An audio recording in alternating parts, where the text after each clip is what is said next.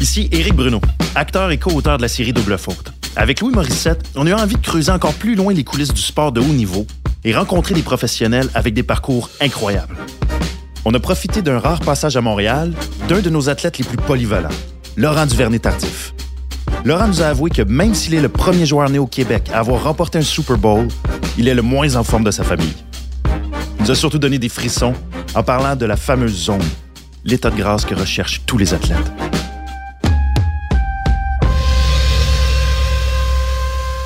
Laurent Duvernay-Tardif, merci d'être avec nous. Merci d'être à notre podcast. Bien, bonjour. Merci Laurent d'être là. Euh, bonjour Louis. Je sais, allô, je sais que tu es un homme occupé. Donc, merci de prendre le temps de, de nous jaser un petit peu. Ça fait plaisir. Honnêtement, les, les, plateformes qui donnent un peu de temps pour parler, puis je trouve que ça, ça nous fait grandir en tant qu'athlète. On répète tout le temps la même affaire. Ouais. Dans mm -hmm. un format canné de 3 à 7 minutes, puis là, de pouvoir euh, parler plus en profondeur. En fait, j'ai aucune idée de quoi vous allez me parler, mais. Ben, on veut parler de ta carrière de sûr. tennis. Donc, euh, Je me lance tout de suite. De mon revers incroyable. Ton revers, ouais, incroyable. Non, mais. Non, euh, mais euh, de t'amener ailleurs, c'est un peu ça. On se connaît un peu. Fait que ça peut, euh, tu sais, ça peut aider à sortir un peu, j'espère, sortir un peu des, des lieux communs. Puis euh, de, de pousser ça plus loin. De toute façon, je te dis, l'idée, c'est de. Tu sais, nous, Eric puis moi, on travaille sur une série où le- le- l'athlète.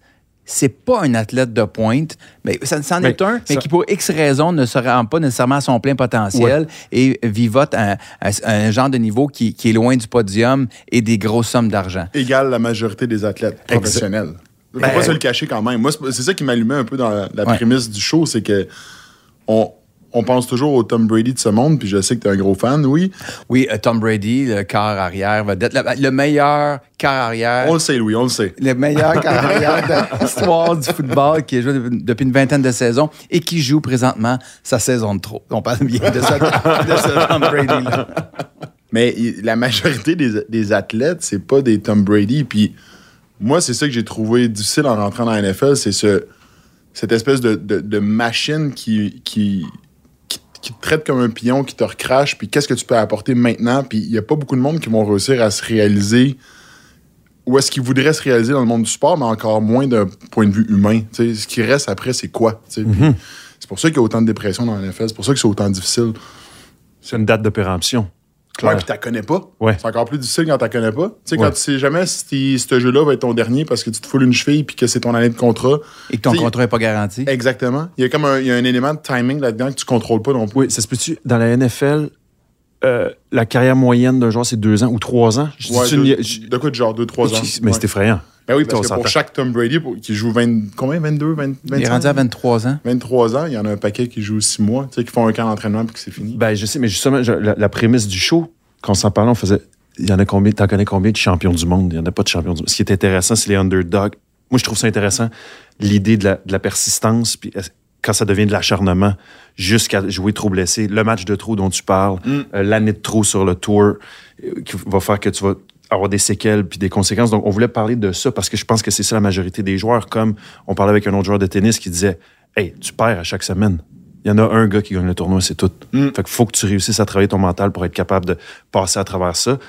Donc, Puis c'est dans la NFL, les vestiaires, combien de joueurs dans un vestiaire? Ça, c'est l'autre chose. On est, tu sais, début du camp d'entraînement, t'es 100, 100, 100 joueurs. Ouais. Puis tu sais que tu finis à 53, mais même 53, c'est beaucoup, mais le fait de partir, ce processus-là, à travers un camp d'entraînement, qui est selon moi l'épreuve la psy- psychologique et physique la plus difficile que j'ai fait, euh, où est-ce que tu passes de, de 100 coéquipiers à 52, euh, puis que tu espères faire, être le 53e, euh, puis que tu dois traiter ces gars-là comme des amis, comme des collègues, mais qu'en même temps, il y a une compétition énorme parce que ça décide la qualité de vie de ces familles-là, puis des générations futures de ces familles-là. C'est, c'est pas évident, puis cette cette espèce de transition-là où est-ce que tu passes d'être un peu un compétiteur sur le terrain à boum, du jour au lendemain, c'est la première semaine, puis là, t'es un coéquipier. tu sais, Ah puis oui, tu oui, veux oui, gagner le. Super Bowl ensemble, c'est vraiment pas évident. hein.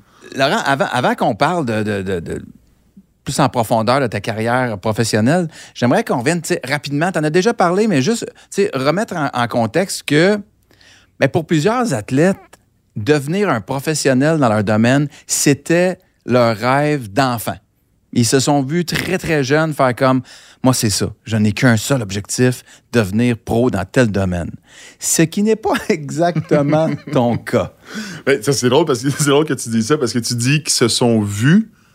je pense pas que j'ai pu me voir parce que j'ai pas été un consommateur de sport professionnel. Tu sais, chez nous, le dimanche soir, euh, c'était pas le match de la NFL, c'était découverte avec Charles sais. Puis Charles. Tisser, c'était mon plus grand héros. Fait qu'il y avait pas ce. Non seulement il n'y avait pas le, le- le comment se rendre là, parce qu'il n'y avait pas beaucoup de modèles québécois qui avaient réussi à le faire, mais il n'y avait même pas de finalité. Je mélangeais la Coupe Grip et le Super Bowl, puis des fois, je pensais que le Tu me mélanges encore. un je peu. mélange encore un peu. non, mais euh, c'est important de le dire parce que je pense qu'il y a une différence fondamentale entre être un amateur du sport et être un amateur consommateur du sport. Je suis pas un fan de football. Je trouve ça long, un match de football. Mais de le jouer, de me préparer, de me mettre dans la tête, ça va être quoi mon, mon, mon état d'esprit quand je vais être devant 80 000 personnes, puis OK, c'est troisième essai et 10, comment tu réagis dans telle situation? Le gars est devant toi, il t'envoie chier, il t'aime pas. Euh, tu sais que la course s'en vient derrière toi, puis il faut que tu trouves l'intensité puis avoir la confiance que tu as tous les outils pour dominer, dominer le gars devant toi. Ça, c'est passionnant pour moi. Mais d'être un consommateur de sport comme toi, c'est mais c'est vrai. Non, mais, mais- mais c'est différent. Tu sais, moi, je connais les gars par leur numéro parce que je les étudie sur le film. Toi, Oui. tu les connais parce que tu un pool de fantasy, tu sais. C'est Oui. différent. Oui. Je suis J'ai un pool de fantasy, je le regarde même pas, je suis même pas capable de le gérer, je sais même pas c'est qui les joueurs. Mais c'est ça, le- moi, ma réalité, c'est que j'étais un fan. C'est l'exécution du sport Le football, j'aime Ouais. le football, j'aime jouer au football, j'aime être dans l'environnement, dans le vestiaire de football, les stratégies de football, mais, mais les statistiques, euh, l'histoire du football. Ouais. J'ai été repêché, je savais pas c'était qui les 32 équipes de la NFL. C'est ça la réalité. Sacha, qui est mon meilleur ami et Jesus, agent. ok. Ouais, ouais, on est Ah là. ouais, ouais, comme- J'ai appris très tard qu'il y avait deux conférences. Euh, ça a été difficile pour moi de comprendre pourquoi telle équipe jouait jamais contre telle équipe, mais qu'il y avait des chances qu'ils se voient au Super Bowl. Tu sais, je comprenais pas l'organigramme de la ligue. Puis Sacha, mon meilleur ami, qui était mon Ça, agent. pas, t'as pas 12 ans, là. Non, non, j'ai 22 ans, puis je suis dans l'avion pour aller rencontrer les Bills, puis après ça, je m'en vais à Lambeau Field rencontrer, je savais pas quelle équipe. Ah oui, c'est vrai, c'est Green Bay. Tu sais, c'était à ce point-là. Puis Sacha me faisait des petites fiches, puis il disait, tu sais, Laurent, euh, Lambeau Field, c'est un stade mythique. L'équipe est pas, euh, elle appartient pas à un owner, mais bien au- à la ville de, et etc., etc. Ouais. Sacha, qui est mon Il meilleur Sacha? ami. Il est pas ici, Sacha? Non, il c'est avec lui qu'on voudrait parler. Si on veut parler d'anecdotes de vrai. Non, non, sport, Sacha est pas mal plus qualifié que moi, mais, Non, non, mais- euh, le- le- tu sais, Sacha, c'est- ça a été mon meilleur ami Ouais. et ça l'est encore au cégep. À l'université, il disait un peu à la blague, Laurent, euh, moi, je m'en vais étudier en droit, mais mon rêve, c'est d'être agent. Fait que si jamais ça va bien tes affaires, tu m'appelles. Puis moi, j'étais comme, ha, ha, ha, je vais aller en médecine, mais j'ai besoin de cet équilibre-là avec le football. Puis je sais pas qu'est-ce que ça va donner. Puis il y a des agents qui ont commencé à m'appeler, puis j'ai fait, oh mon Dieu, ok, c'est vrai, ça va se passer peut-être dans la CFL, on va voir. J'appelle Sacha. Sacha fait un stage euh, en Australie ou en Nouvelle-Zélande avant son barreau. Puis je dis Sacha, tu veux-tu être mon agent? C'est le temps. Là. Il est 2 h du matin là-bas, décalage horaire. Il prend un vol plus tôt, revient à Montréal. Il dit Laurent, ça se passe. On a signé un contrat ensemble sur une napkin de bord. No way. Ouais, ouais. On s'est dit euh, pourcentage euh, de l'agent à la discrétion du client. Ça a été refusé par la CFL, ça. On n'avait pas le droit. Ah fallait ouais, mettre ah un chiffre. On a commencé à travailler ensemble. Puis Sacha, il a eu cette vision-là. Sacha, c'est un visionnaire. Puis il a dit Laurent, ça va marcher. On va appeler les 32 équipes. On va voir qui, qui va venir. Il a envoyé des DVD puis des emails à- aux 32 équipes.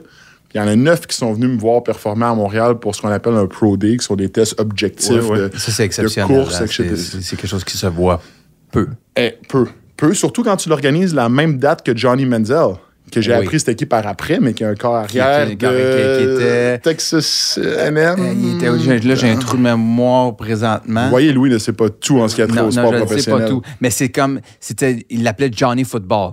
Il, il s'était surnommé lui-même, ou, du moins les médias locaux l'appelaient Johnny Football, mais les, les équipes allaient voir Johnny Football Oui, oui. plutôt que, le Crosby. Duvernay, Tardif. Ouais. En, Ouais. plein milieu, en plein milieu de l'hiver avec une Ouais. tempête de neige. Mais bref, il y a neuf équipes qui sont venues.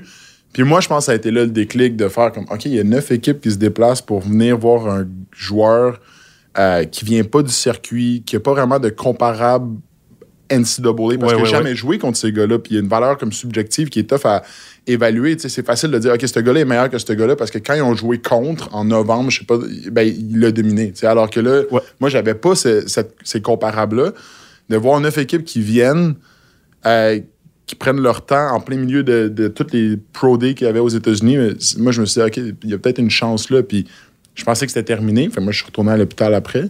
Mais là, le téléphone a commencé à sonner. Puis là, Sacha était comme, OK, Laurent, tu t'en vas à San Francisco, tu t'en vas en Floride, à Miami, tu t'en vas voir telle équipe, telle Là, t'as équipe, quel telle âge? équipe. 21. Là, c'est euh, T'as genre- printemps 2014. OK. J'avais 22, 23. Euh, je me rappelle encore aller travailler à l'ancien Children au coin d'Atwater, René Lévesque, Ouais, avec mon passeport dans mes poches au cas où que Sacha m'appelle pour me dire que j'étais sur l'avion. C'était à ce point-là. Puis on prenait l'avion, puis j'étais rendu à- aux Bills. Il dit Laurent, euh, tu reviens pas à Montréal, tu continues, tu t'en vas en tournée, tu t'en vas rencontrer telle autre équipe, dont les Chiefs. Euh, puis après ça, ben, un mois plus tard, c'est le repêchage. Puis là, tu penses que tu as tout accompli dans ta carrière, que tu as été repêché, tu es le septième joueur au Québec à être repêché d'une université francophone, québécoise, pas francophone, mais québécoise. Puis tu prends l'avion le lendemain matin, tu arrives à Kansas City, puis tu te rends compte que dans le fond, toutes tes preuves sont à faire. Tu n'as rien accompli. Ouais, là. tout est à commencer.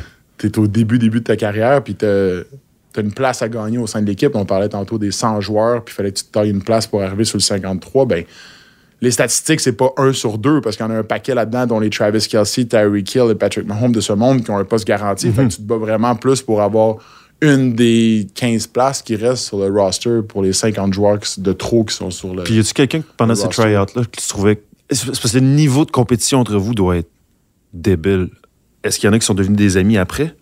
Ah, 100 Ouais, ouais, ouais, ouais. Wow. Ah, ouais, ok. Oui, mais t'as pas le choix. Tu sais, je veux Ouais. dire, tout le monde a quand même euh, le- un peu le même parcours dans le sens où tout le monde met de côté leur vie, peu importe où est-ce qu'ils étaient aux États-Unis, puis converge vers Kansas City pour essayer de gagner en équipe. Il y a quelque chose de beau là-dedans. Puis il y a quelque chose de beau dans le sens où tu mets aussi de côté les opinions politiques, euh, les différences salariales, parce que même si on est tous très bien rémunérés, il y a des grosses inégalités écarts, de salaire. Euh, puis je pense que, ouais, c'est ça, il y a comme une espèce de solidarité parce qu'on on comprend tous c'est quoi la réalité un de l'autre d'une certaine façon. OK. Ouais. Évidemment, on, parle beaucoup de famille aussi dans la série. Dans ton cas, t'allais pas finir le grand rêve de ton père euh, en étant joueur de football? Et non. ou de ta mère? Encore moins. Encore. C'est pas comme si tu avais été poussé vers ça. Eux-mêmes ont, ont été surpris peut-être? Je pense que oui, mais tu sais, mes parents. Je sais pas encore c'est quoi qui fait que les Duvernay tardifs sont ce qu'ils sont, dans le sens où, j'aime pas ça parler à la troisième personne, mais tu on, on est une famille des plus compétitives que j'ai rencontrées de ma vie. Tu sais, ma soeur qui fait de l'aviron arrive avec son ergomètre, son rameur, puis elle le met dans le salon, puis avant de souper, tout le monde tire son 500 mètres, puis on se compare par rapport au championnat du monde par catégorie de poids pour voir c'est quoi notre split de 500 mètres. No puis après ça, on va souper, puis là, tu vomis parce que t'es- t'es- t'es- genre, on on est, c'est ça, c'est ça chez nous. Et, et Delphine qui, est- qui doit avoir un cardio épouvantable parce que. euh, elle, c'est le ski de fond. Ben oui, elle épouvantablement le- bon, je veux dire, là, parce que c'est le ski de fond. On dit à la blague que, je- mais peut-être pas à la blague, en fait, je suis probablement le moins bon athlète chez nous. Tu sais, mon père fait des, des, des je sais pas comment t'appelles ça, que tu cours dans le bois pendant vraiment longtemps, puis c'est des distances Des vraiment... ultramarathons? Ouais. Euh, il fait des, des, des trips de kite où est-ce qu'il traverse le, le, le Labrador en plein hiver, puis qu'il se fait dire qu'il faut qu'il change de route parce qu'il y a des ours polaires. Ma soeur fait des expéditions en autonomie totale, a été sur l'équipe du Canada en ski de fond. L'autre, euh, je, je reviens d'aller la voir en République tchèque aux championnats mondiaux d'aviron. Euh, ma mère qui fait des treks des rocheuses de trois semaines en autonomie totale. Genre, ma famille sont fous. Moi, je suis très, très Ah ouais. conservateur. Genre, je vais à un centre d'entraînement, je fais un petit entraînement d'une heure. À ça, j'écoute des bandes vidéo, puis le dimanche, si je suis chanceux, je vais pouvoir jouer. Ou est-ce que j'ai une équipe complète de nutritionnistes et d'entraîneurs qui sont là pour optimiser mes performances? Fait que non, je j'ai pas beaucoup le goût du risque comparé à la moyenne des gens chez nous. OK. Ouais, ouais, ouais. ouais. C'est ça explique cela. non, non, mais il y a, y y clairement, génétiquement, vous avez un petit quelque chose. Ouais, Vous avez, je pense qu'on on peut pas le nier. On peut pas le nier. oui, le cardiovasculairement, puis même là, chaque fois que tu tentes de revenir, parce que tu sais, tu as eu des étapes dans ta carrière, on se demande, même au moment où on se parle, là, on est présentement à la fin octobre 2022. Je veux juste préciser, parce que quand ça va être diffusé, je sais pas, ça va être où? Je sais pas, tu- on sait jamais si tu joues encore, si tu joues plus. Qu'est-ce que t'insinues, Louis? Ben, que tu as flirté avec la retraite quelques fois. Dans, Bien dit. Bien dit. C'est comme. Donc, ce que je veux dire par là, c'est que tu es, capable aussi de reprendre euh, ton, ta forme, ta force physique et ton, ton rythme cardiovasculaire est plus élevé, assez relativement facilement par- comparativement à d'autres personnes. Mais je, viens à ça. Le fait que tu flirtes souvent avec la retraite, ça aussi, c'est assez unique. Parce que c'est comme si toucher à cette affaire-là professionnelle, super payant, ça, ça le cachera pas, c'était l'ultime but de tout jeune athlète. Toi, t'es allé, tu y as touché, tu y as goûté, mais à chaque fois, tu fais comme, non, je pourrais, je pourrais je pourrais le sortir de ma vie, faire autre chose, puis ce serait pas si grave. Là où d'autres, tu racontes ça à d'autres personnes, puis les gens te regardent comme si tu étais un extraterrestre, de dire Mais es-tu fou? Donc, le sport, toi, a une importance, mais on dirait que c'est juste une carte dans ton jeu. Répondre à ça sans avoir l'air prétentieux, c'est difficile. là, Ben, mais- vas-y, on va mais- faire du montage pour aller voir de la musique. Non, mais, Non, mais mais, mais c'est, mais pas une question de prétention, c'est une question d'intérêt, puis une question d'opportunité aussi. Ben, puis une question de savoir les stats aussi. Tu sais, moi, je regarde ça puis je me dis, la fin de ma carrière va arriver à un moment donné. Fait que, comment.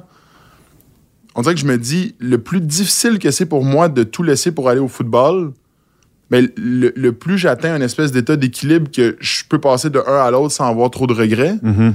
Puis qu'un jour, ben, je vais balancer 100% du côté de la médecine, de la fondation et de d'autres projets, puis que je vais être en paix avec ça.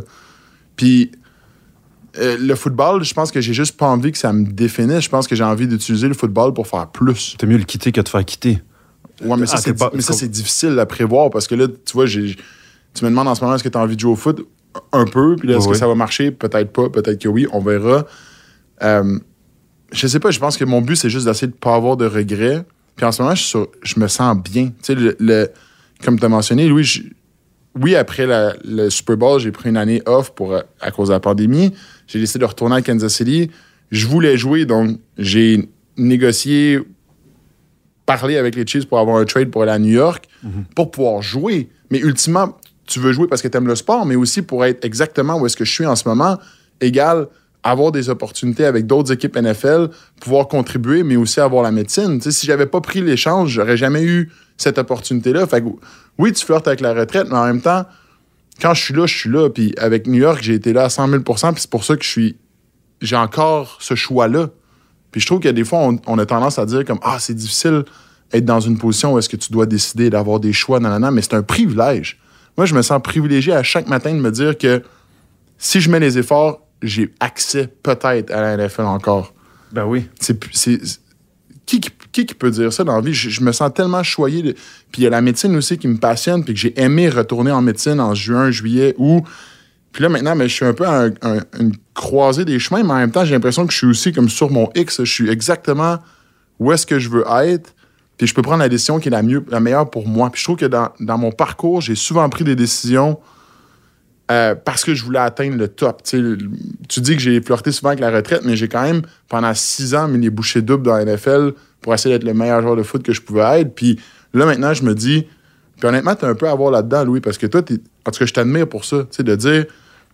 Moi, je suis mes convictions, puis je veux être la personne que je veux être. Puis il y a des gens qui vont aimer, il y a des gens qui vont pas aimer, mais moi, je veux m'aimer moi. Puis honnêtement, je suis un peu dans ce mindset-là en, en ce moment de me dire si je retourne, je vais retourner parce que moi, ça me tente. Si je continue ma médecine, je vais, continuer ma médecine parce que moi, ça me tente.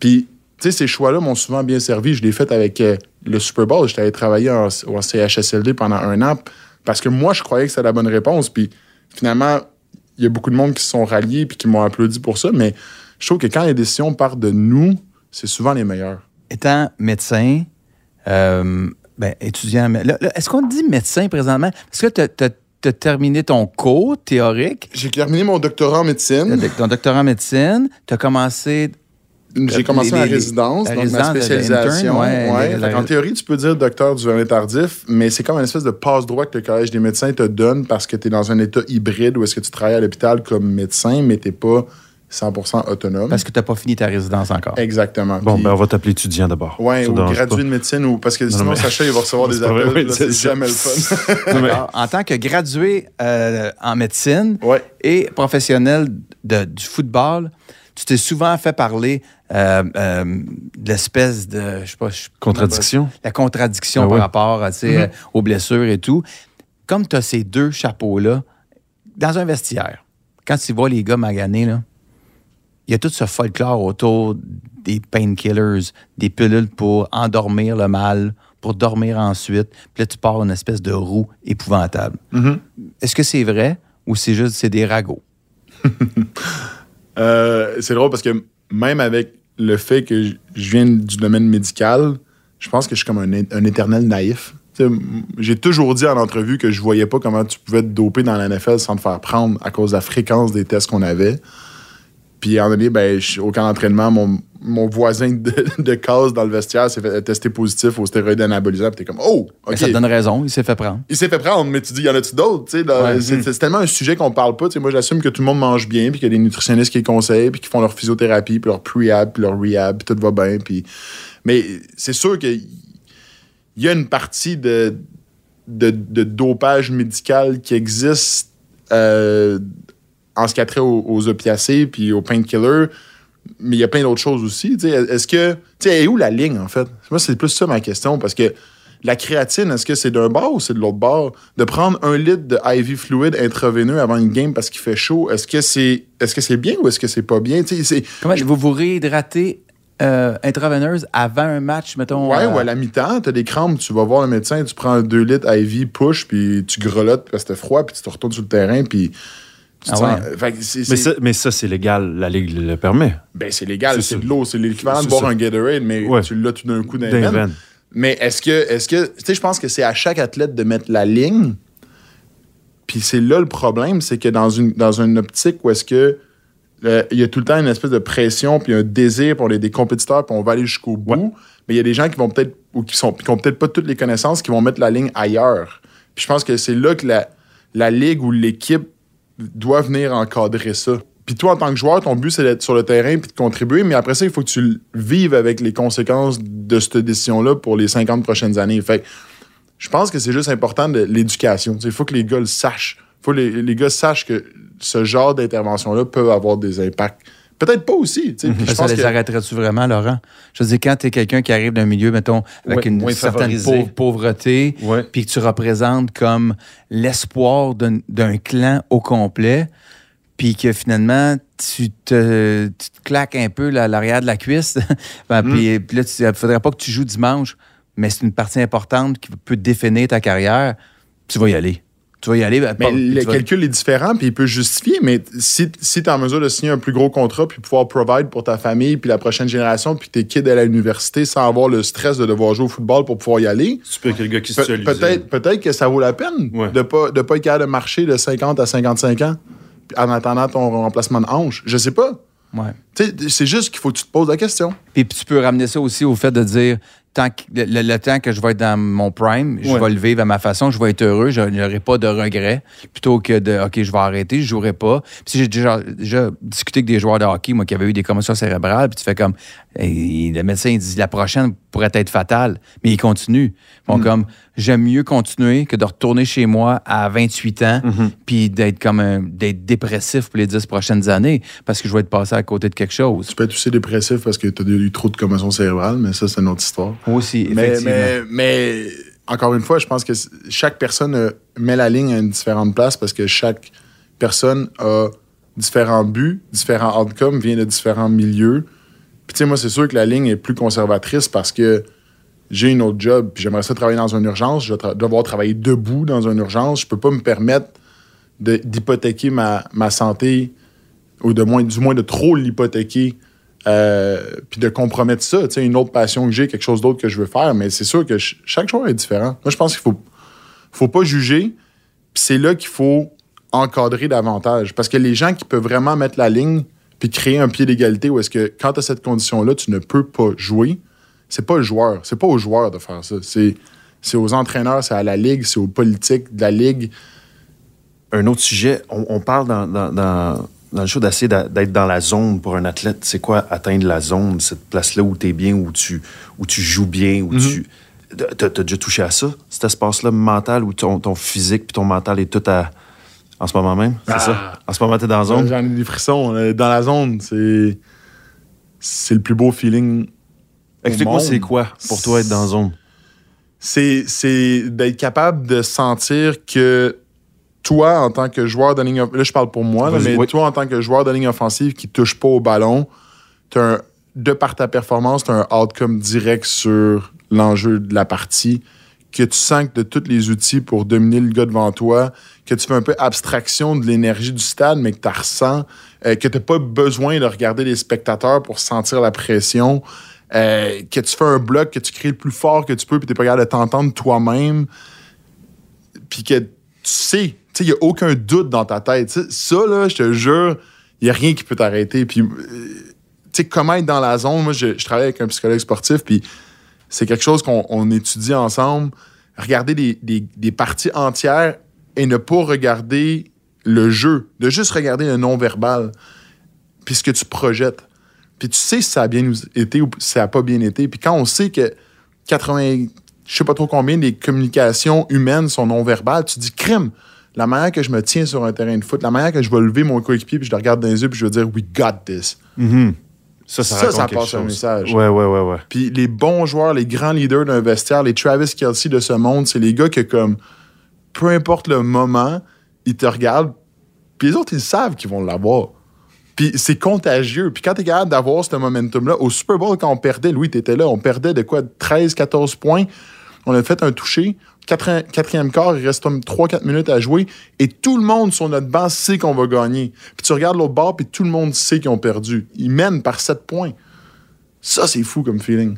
Ça, Ça, c'est zone. chiffre du momentum de toute l'équipe au complet. Ouais. Tout le- Puis ça part tout le temps de, de un ou deux gars qui sont dans la zone. Tout le temps. C'est c'est beau. C'est un gros hit, c'est un gros jeu, c'est un gros catch que de la manière que tu te relèves, t'es comme let's go, on attaque. Puis c'est contagieux, tout le monde. Je te dis, c'est fou. Et ça s'enseigne pas. Ça s'enseigne pas. Ça, tu nais avec. Puis il y a beaucoup de choses au foot qui ne s'enseignent pas.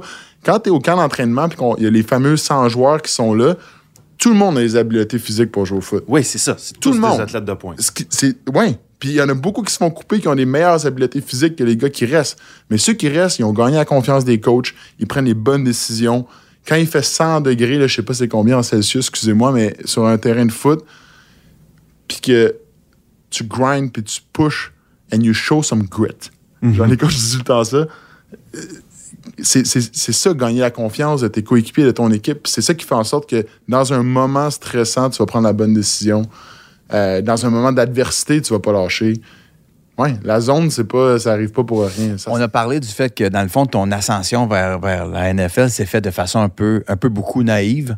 Tu sais, euh, c'est comme instinctivement, mais ne sachant pas. En fait, c'était deux petits culs, Sacha puis toi, là, qui, euh, qui essayaient quelque chose, puis c'était très naïf. Ouais. Aujourd'hui, là, euh, si tu as des enfants un jour et qui expriment ce souhait-là, de- de- d'avoir un parcours similaire au tien, que ce soit dans le football ou dans d'autres sports de, de pointe, comment est-ce que tu verrais ça positivement ou sachant ce que tu sais aujourd'hui, tu serais comme Ah, bah, bah, bah, bah.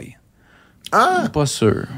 Je j'ai pas encore, je me suis pas encore posé la question si je voulais des enfants. Fait que c'est tough de me poser cette question-là, à comment je vais réagir quand ils vont avoir 20 ans. Mais, Mais quand tu vois des jeunes là, tu sais, qui, qui veulent. mais j'ai envie de leur dire, laissez, trouver les réponses vous-même. Il y, a- il y a quelque chose là-dedans de comme si tu veux vraiment. Ouais, ok, là, ça paraît que t'es pas père. ah ouais, c'est pas même ça marche? Non, c'est tough. Quand c'est, complexe de, laisser un enfant aller se planter, mettons, faire comme il doit faire ses expériences. Ouh, ça, ça, ça remue tellement de choses. Quand que- tu sais que ça va pas marcher, puis tu. Ben, ben, veux, veux pas, t'as tendance à passer de donner 10 coups sur le volant, tu sais, pour qu'il. ouais, ouais, ouais. Quand tu le vois, par exemple, les quatre roues partent pour le champ, là, c'est comme. Hop, hop, hop, Pas obligé de le pogner au complet, Ouais, le tu peux mettre juste deux roues dans la garnotte. OK. Ben écoute, on s'en reparle dans 15 ans. ouais, ouais. En fait, moi, mon point, je pense, c'est de, de, de, de profiter du processus, de ne pas voir la finalité. Tu joues au foot à l'université, au cégep, au secondaire, avec des amis, tu apprends à perdre, tu apprends à gagner, tu apprends à interagir avec des gens qui pensent pas comme toi. Parce que c'est ça aussi le football, c'est que ça te force à sortir de ta clique d'amis qui pensent tous comme toi. Euh, ça te confronte à vivre des choses. Moi, je pense que je leur rappelle juste l'importance de ça, puis à quel point on est privilégié dans le monde du football que tu dois passer par le monde académique pour te rendre pro. C'est pas comme ça dans tous les sports. Puis les gens ils critiquent le fait que mes collègues ont fait peut-être des cours avec des tuteurs ou des superviseurs ou peu importe qu'est-ce qui est arrivé, mais crème sont allés à Quand l'université, c'est peut-être le Ouais. premier de leur famille, puis ça, il y a de quoi être fier de ça, puis c'est pas tous les sports qui offrent cette chance-là. Fait que quand je parle à des jeunes de foot, je pense que c'est- c'est plus ça que je leur dis. Ben oui. L'après, le réel après, là. C'est quand ça? Je sais pas, mais on va le mettre dans 10 ans. Tu sais, Ah. On va le mettre là, beaucoup plus tard. Là.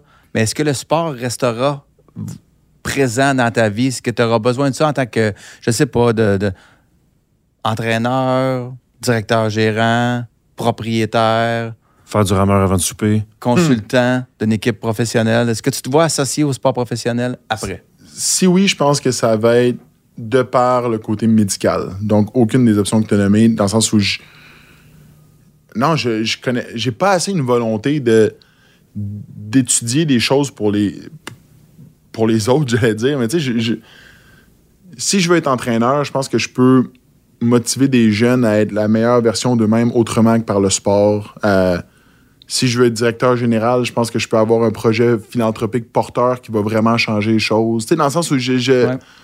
Tous ces C'est rôles-là. vecteur que tu utiliserais pour te rendre. euh, non, non, non, encore moins commentateur sportif. Tu sais, j'adore les gars à RDS, j'adore passer du temps avec Mathieu Prou, parler de football, mais quand arrive le temps en nombre de parler de football, je me rends compte que je connais rien au football. C'est frustrant. dans- non, mais je connais pas la, la version commentateur sportif du football. Je connais pas ce narratif-là.